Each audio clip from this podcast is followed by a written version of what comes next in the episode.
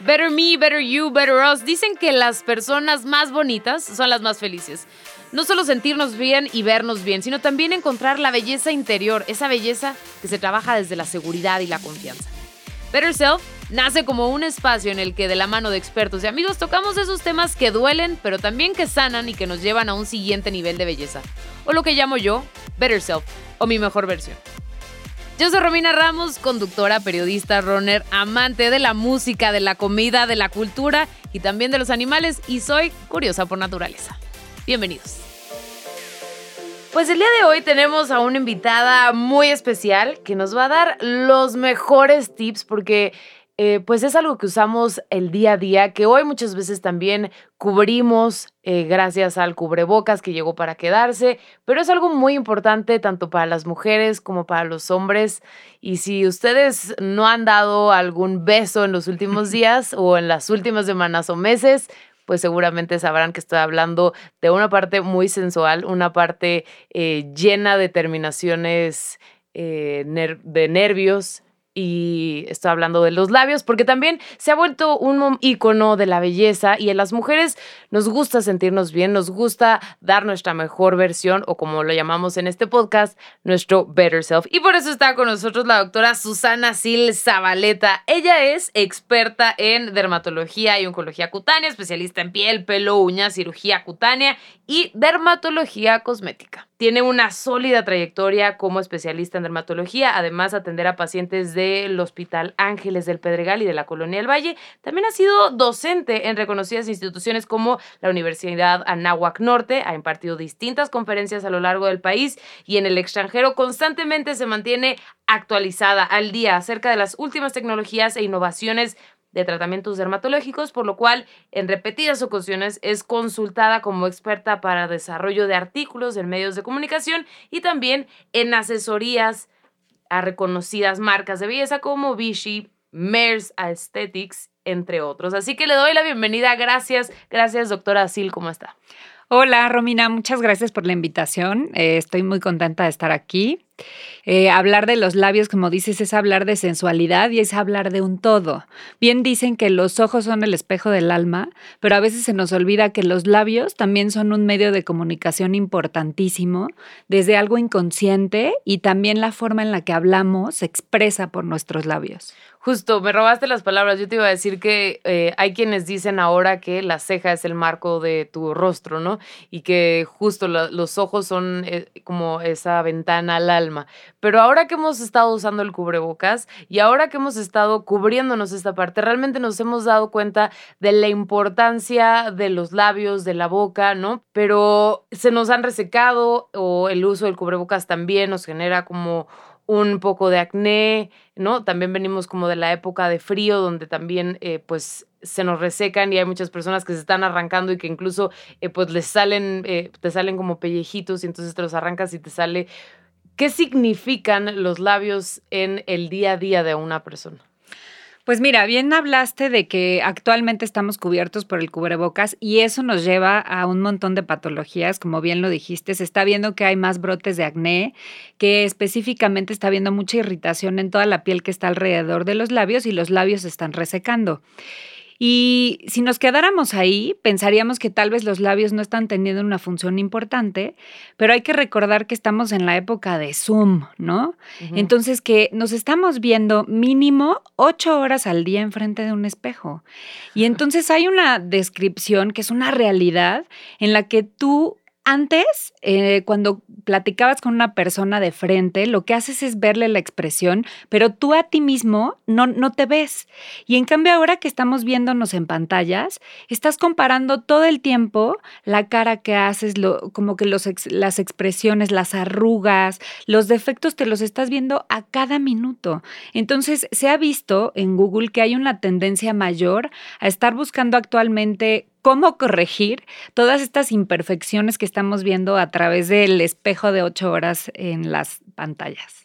Sí, porque a menos de que tengas el filtro perfecto, ¿no? Eh, pues sí salen, salen las ojeras, como bien lo dices, sale la ruguita, sale, pues incluso si nos sale como algún fuego, ¿no? Eh, pues lo estás viendo y lo estás viendo constantemente y eso también tiene una repercusión a nivel pues a nivel químico, ¿no? Porque si no te está gustando lo que estás viendo, entonces pues te empieza a afectar psicológicamente, incluso puede llegar justo a llevarte a una depresión de no me gusta lo que estoy viendo. Claro, incluso actualmente están aumentando los índices de ansiedad y depresión y justamente la imagen que generamos a través de una pantalla pues definitivamente importa y hay un nuevo término que se llama dismorfia de Zoom en la que justo como te estás viendo todos los defectos, entonces justo lo que puedes hacer actualmente es mejorarte y, y ayudar a tener una versión, una mejor versión de ti misma. También, eh, pues los índices en cuestión de economía reflejan también que ha bajado el cuidado de las personas, el cuidado personal. En artículos como pasta de dientes, por ejemplo, ha, disminuido las ventas. En cuestiones de, eh, pues, lipsticks, ¿no? Eh, todas estas cosas han bajado. Y también hay quienes decimos que, pues, se nos resecan los labios por falta de uso. ¿A qué se debe esta resequedad? Mira, la resequedad puede tener que ver mucho con el clima. Eh, definitivamente en un eh, clima frío los labios van a estar mucho más secos. Y entraste a una parte importante. Eh, si, si, nos dijeran cuál es la definición de unos labios bellos, pues no sé, tal vez llegarían a nosotros palabras como turgentes, rojos. Y son puras descripciones que son los labios después de besar a alguien. ¿Estás de acuerdo que cuando besas, los labios se ponen rojos, se te hinchan? Se te hinchan horrible. o sea, no hay manera de llegar y decir, no, no, no vengo a besar a nadie. Exacto. Se te humedecen. Entonces, en realidad nos gustan los labios recién besados. ¿No crees? 100%. O sea, incluso yo estoy pensando ahorita que los estabas escribiendo y dije, claro, eso es lo que, o sea, claro que eso es lo que se antoja, ¿no? Exactamente. Entonces, eh, tal vez como que los pacientes muchas veces hay que romper el mito de que piensan que inyectarte los labios es necesariamente hacerte labios voluminosos. Y no es así. O sea, los labios los puedes eh, hidratar con un buen ácido hialurónico. Incluso puedes contornear labios que ya tengan buen volumen y hacer que el labio tenga como un piquito, una transición mucho más definida y definitivamente se puede también hacer labios voluminosos. ¿Se pierde sensibilidad si me inyecto los labios? No, para nada. No se pierde sensibilidad. Eh, la verdad es que son procedimientos como bastante nobles, que duran menos de media hora y en, pues en esa media hora ya estás lista para dar besos y, sentir igual. Había una actriz que decía que ella se cepillaba los labios constantemente hasta que le saliera eh, tantita sangre para entonces que se le vieran justo con esta apariencia, eh, pues, eh, voluminosa, ¿no? Que los labios se ven como muy carnosos, que se le ven incluso como, y que nada más se, los hidrataba después con, eh, pues, con algún hidratante para labios.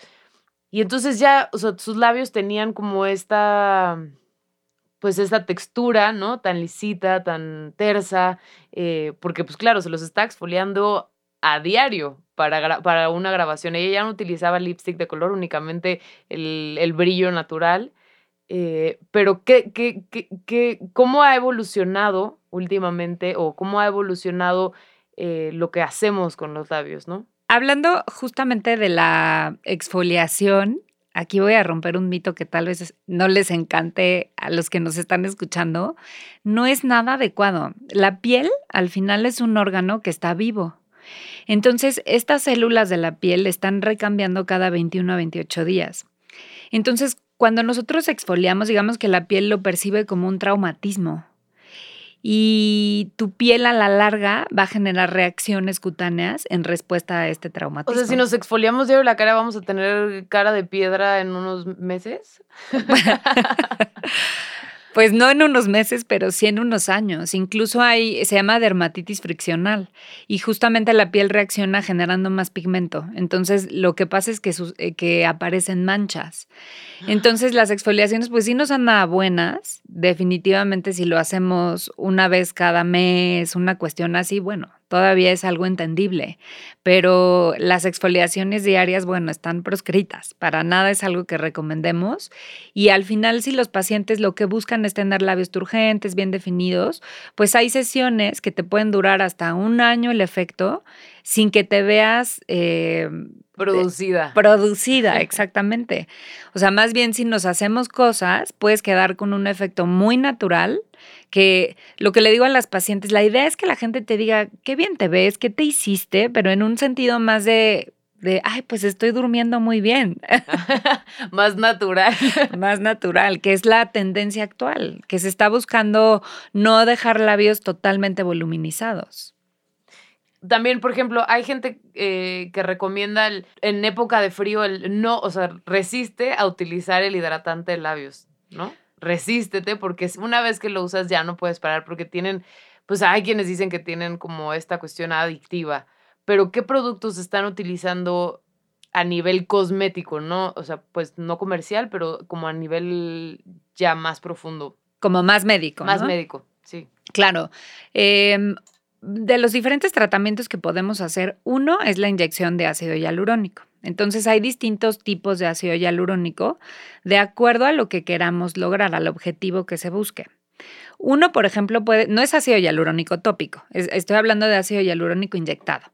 Entonces, uno que podemos utilizar es justamente contornear la forma que tú ya tenías de tu labio. Entonces, por ejemplo, alguien que ya tiene labios bonitos, eh, que de pronto eh, siente que el, que no sé si les ha pasado que el lipstick o el labial como que se te va de lado y hasta como que les mancha un poco la orilla de la boca y ya se ve como boca de payasito. y pues esto me ha pasado, pero cuando beso a alguien por mucho tiempo. bueno, la mala noticia es que hay personas que sí se les corre el labial y tiene mucho que ver con que les falta proyección central. Entonces, cuando nosotros inyectamos el contorno, como que se, se, le llama labio parisino, en donde el arco de Cupido, que es la región central, se levanta, hace como un piquito que se ve súper lindo, y entonces al momento de poner el lipstick, como que ya no se desparraman los lados y queda un labio súper, súper bonito, con dos minutos de inyección. Esa es una de las cosas que se puede lograr. ¿Y, el ¿Y cuánto te dura el efecto? Te dura más o menos un año. Ay, ¿duele? Creo que ese es nuestro mayor, o sea, también como mujeres es, ¿duele? Sí duele, pero bueno, evidentemente si vas con un médico certificado y con todas las reglas de la ley, te ponemos anestesia. Entonces, con eso la verdad es que es súper tolerable. Qué bueno que tocas el punto de los médicos. Sí, eso es muy importante. En este podcast jamás les vamos a recomendar que no eh, visiten a alguien experto. Aquí les vamos a recomendar siempre que vayan con un experto. En este caso estamos hablando con una doctora, eh, es doctor, la doctora Susana Sil. Ella es dermatóloga, especialista justo en este tipo de temas. Eh, porque sí, hay muchos, eh, tenemos que enfatizar también que hay mucho, mucho, muchas personas que están engañando y que te dicen, ay, pues es nada más una inyeccióncita y no, te pueden destrozar y no sabes las repercusiones que pueden tener este tipo de, lo que no, no sabes ni qué te están inyectando. Claro, eh, tocaste un punto bien importante, Romina. Yo, ah, fíjate que a los pacientes trato como de enseñarles que tendrías que fijarte qué te ponen. Es algo que, que, no existe la cultura aquí en México de ver qué te ponen porque definitivamente confías en tu médico, ¿no? Y bueno, si te está enseñando que tiene todas las certificaciones, entiende que es alguien que va a actuar éticamente pero, pero sí creo que si nos vamos a inyectar algo, nos importa de pronto mucho qué comemos, ¿no? Qué calidad de cosas comemos. Pero creo que también nos debería de importar qué tipo de productos nos ponemos. Y entonces buscar eh, marcas que estén respaldadas por que tienen estudios, que son internacionales. Entonces yo creo que eso a los pacientes les podría dar mucha seguridad. Incluso hay etiquetas, o sea, yo por ejemplo en la receta, eh, si te aplico, por ejemplo, velotero, que es un ácido hialurónico, pues voy a ponerte la etiqueta de exactamente el producto, el producto que te puse y El, lote y la fecha caducidad. O sea, yo creo que eso te da toda la seguridad. 100%, o sea, porque si tú, no sé si la farmacéutica llega a tener algún problema, ¿no? Y que dice, oye, el lote tal, tú, tú puedes, así de, ay, no, yo me acabo de inyectar hace un mes, ¿no? Entonces vas a tu receta y revisas que, ah, entonces ya no estoy, pues, no estoy en peligro. Claro, o sea, para que este tipo de situaciones pasen, es, es, raro, raro que pase alguna situación. O si eres alérgico también algún, algún producto que no sabías o algún componente que viene, pues con esto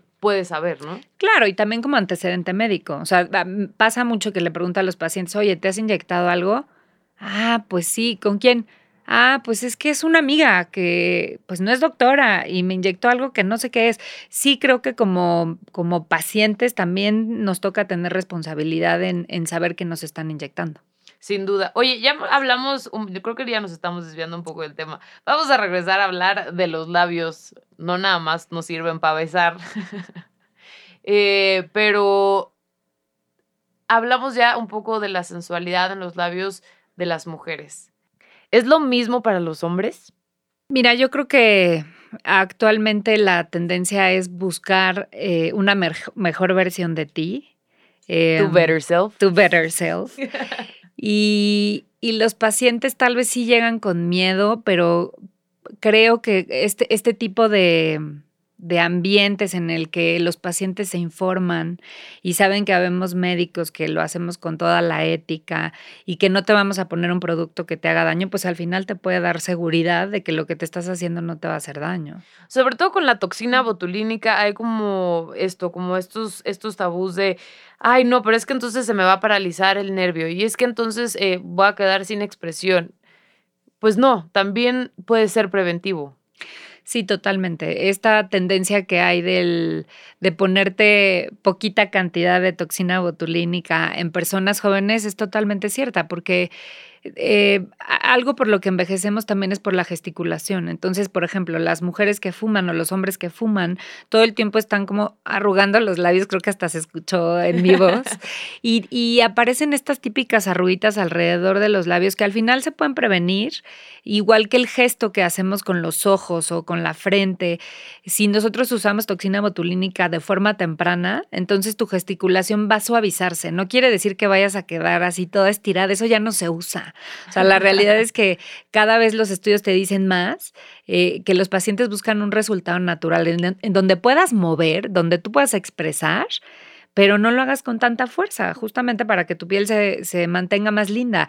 Y, y, algo que a los pacientes se les olvida es que no solamente estás mejorando, eh, digamos que no solamente estás alisando tu piel, o no solamente te estás eh, voluminizando los labios o haciéndolos con más forma, también bien, tiene otros efectos lindos sobre la piel. O sea, por ejemplo, la toxina botulínica te hidrata la estratocorna. Entonces hace que tu piel se vea como como si te hubieras puesto una crema a los 20 años y que se te ve el poro cerrado. Eso hace la toxina Ay, qué bonita época a los 20 años. Exacto. O en los labios, el ponerte ácido hialurónico no solamente te va a dar volumen, también te los va a hidratar. Justo cuando hablabas de, del lipstick y, y no estarte poniendo la vaselina como para hidratarte, pues la verdad es que si te pones un ácido hialurónico, como es una molécula que jala agüita, pues tus labios se van a ver todo el tiempo hidratados. Y por ejemplo, eh, también está el, aquella persona que dice, ay, no, pero es que entonces me voy a volver adicta. Me voy a volver adicta a estarme, o que yo creo que con esta palabra de me voy a volver adicta, creo que lo que se refieren es que vas a generar cierta resistencia. ¿No? Entonces, el, si ya ahorita me inyecto un poquito, yo me voy a esperar hasta que esté más grande para, para, para ponerme la toxina botulínica, ¿no? Eh, pero entonces cuando esté más, porque si no, ya después no me va a hacer efecto. No, eh, yo creo que es un, concepto ligeramente erróneo. Siempre le digo a las pacientes, te haces adicta, pero a verte bien. Siempre. siempre, eso es lo que pasa. Nos encanta vernos bien, eso sí, nadie me lo puede negar. No, hacemos estas cosas no para los demás, los hacemos porque nos gusta vernos bien, nos gusta lo que estamos viendo en el espejo. Exactamente, y más ahora en la época de Zoom. Eh, y, no, no hay una resistencia, o sea, en realidad puedes seguir aplicando y no pasa nada porque son productos bastante seguros. Entonces, en, ese sentido no hay que preocuparnos. Otra cosa que le digo a las pacientes es, ¿qué tal el coche? ¿no? Ahí estamos llevándolo cada tres a seis meses a servicio. ¿Y por qué nuestro cuerpo, que, que nos cuida, que nos protege, no lo cuidamos así y, y, lo llevamos cada cierto tiempo al doctor sin que sea necesario que estés enfermo a tratarte y cuidarte para sentirte mejor. Sin duda, tocaste un punto súper importante y aparte, pues también se nos olvida que la piel es el órgano más grande que tenemos en el cuerpo y muchas veces no lo cuidamos y no le damos como, eh, pues ni la hidratación ni la importancia que requiere. Exacto, la piel eh, juega un papel bien importante en el humano socialmente, porque es lo que te ayuda a expresar. O sea, tú, eh, cómo se maquilla una persona, cómo se pinta los labios una mujer, te expresa. Te expresa ella, no sé, si te quiere expresar sensualidad, si te quiere expresar autoridad, ¿no? O sea, la piel es un órgano de expresión. La otra es que es por lo que sentimos. O sea, una mamá, eh, ¿cómo siente a su bebé? A través de la piel. O sea, es, bellísima esa parte de, la conexión entre la piel de una mamá y un bebé o, la pareja, ¿no? Cuando le das la mano. Justo, que a su vez tu cerebro segrega una hormona que hace que generes este apego con la otra persona, sobre todo, por ejemplo, hablando de las mamás en la lactancia. Exactamente, o de, o de la pareja. O sea, también secretas oxitocina cuando le das eh, la mano a tu novio, ¿no? O, das besos, porque justamente esta sensación que percibe nuestra piel que es tan importante es lo que nos comunica con el medio externo. Y, y un ejemplo que tal vez tomamos por hecho, pero si viviéramos en la época en la que todavía tuviéramos que recoger fruta, ¿cómo te das cuenta de que la fruta está podrida? Pues la tocas, ¿no? O vas al mercado y ¿cómo te das cuenta de, que el durazno sirve? Bueno, ok, lo puedes oler, pero la mayoría de las cosas las hacemos con el tacto. está súper interesante. Y por ejemplo, tenemos que hablar más de los labios, ¿no?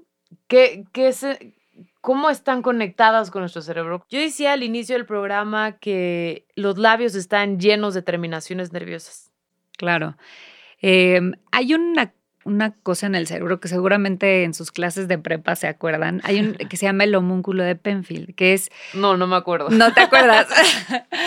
bueno, hay en el cerebro unas como grupo neuronal, ¿cómo lo podré explicar? Que cada porción de tu cuerpo tiene una representación a nivel cerebral.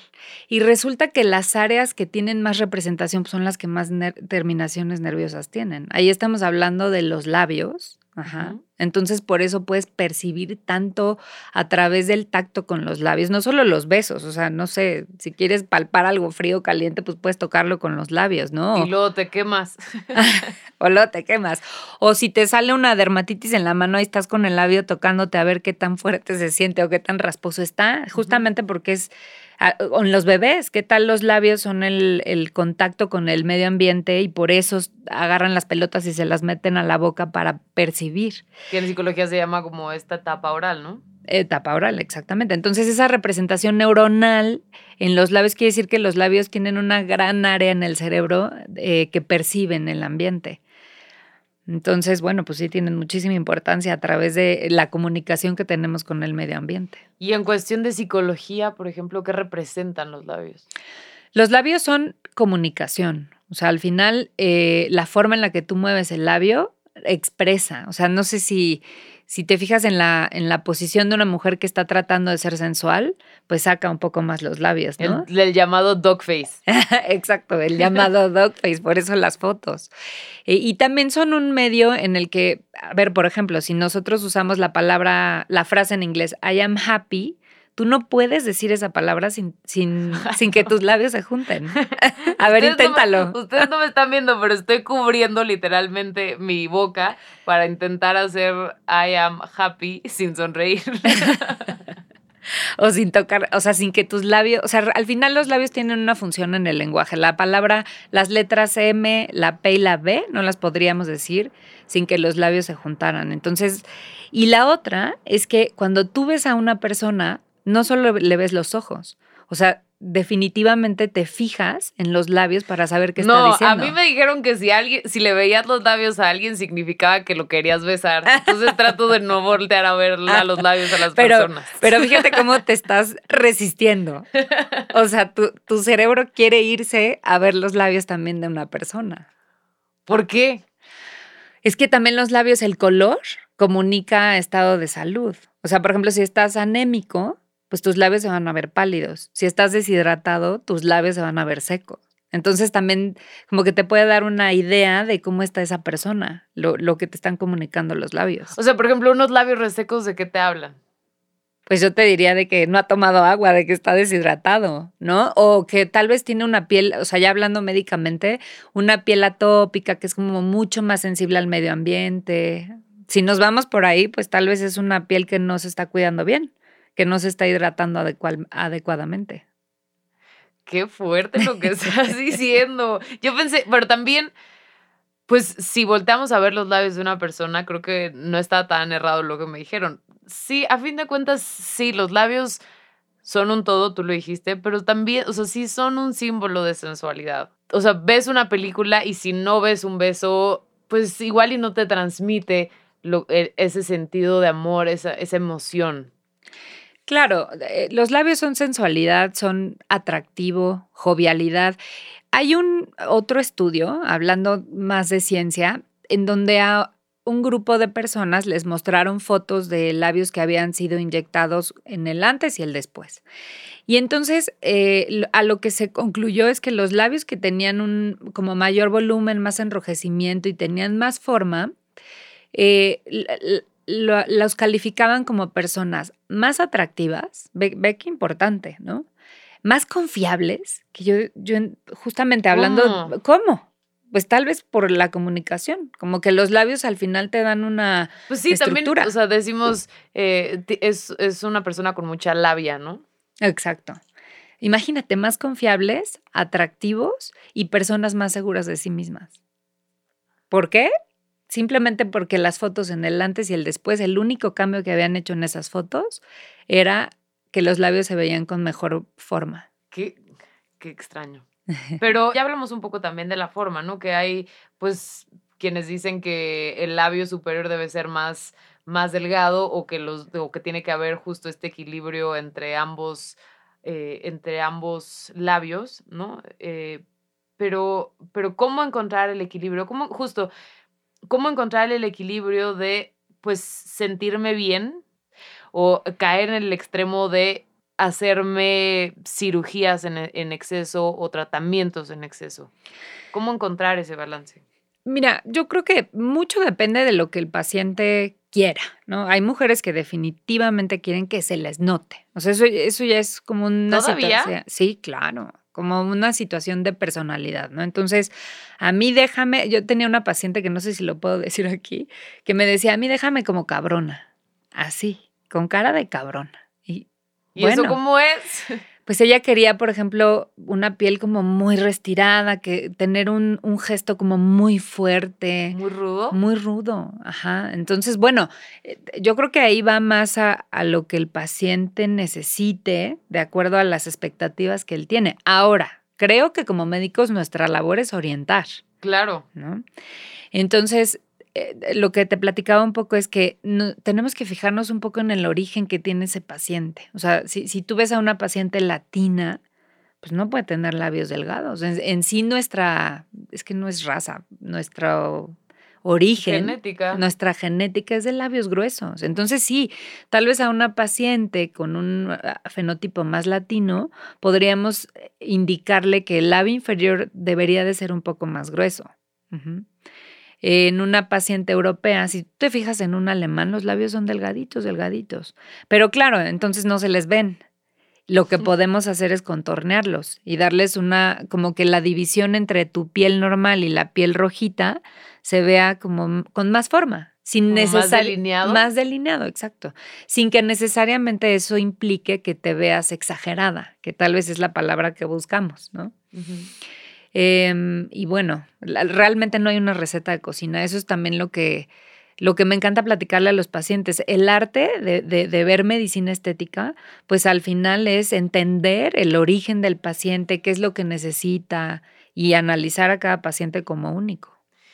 Doctora, hace, antes de empezar el programa platicábamos un poco de pues de lo que nos gustaba hacer en la vida, ¿no? Y tú que tú decías que te hubiera gustado un poco la psiquiatría pero dices que al final de cuentas la piel se ha vuelto como un reflejo de cómo está esa persona. Incluso lo comentabas hace unos momentos eh, cuando hablábamos de los labios, ¿no? Eh, pero, ¿qué es lo que más, o sea, qué es lo que te refleja la piel? ¿Qué, o sea, a nivel, si tú con, o sea, conoces un paciente y empiezas a ver como ciertas cosas, ¿qué te detonan? ¿Y qué, cómo generas ese vínculo con el, con el paciente para que entonces él se sienta en confianza?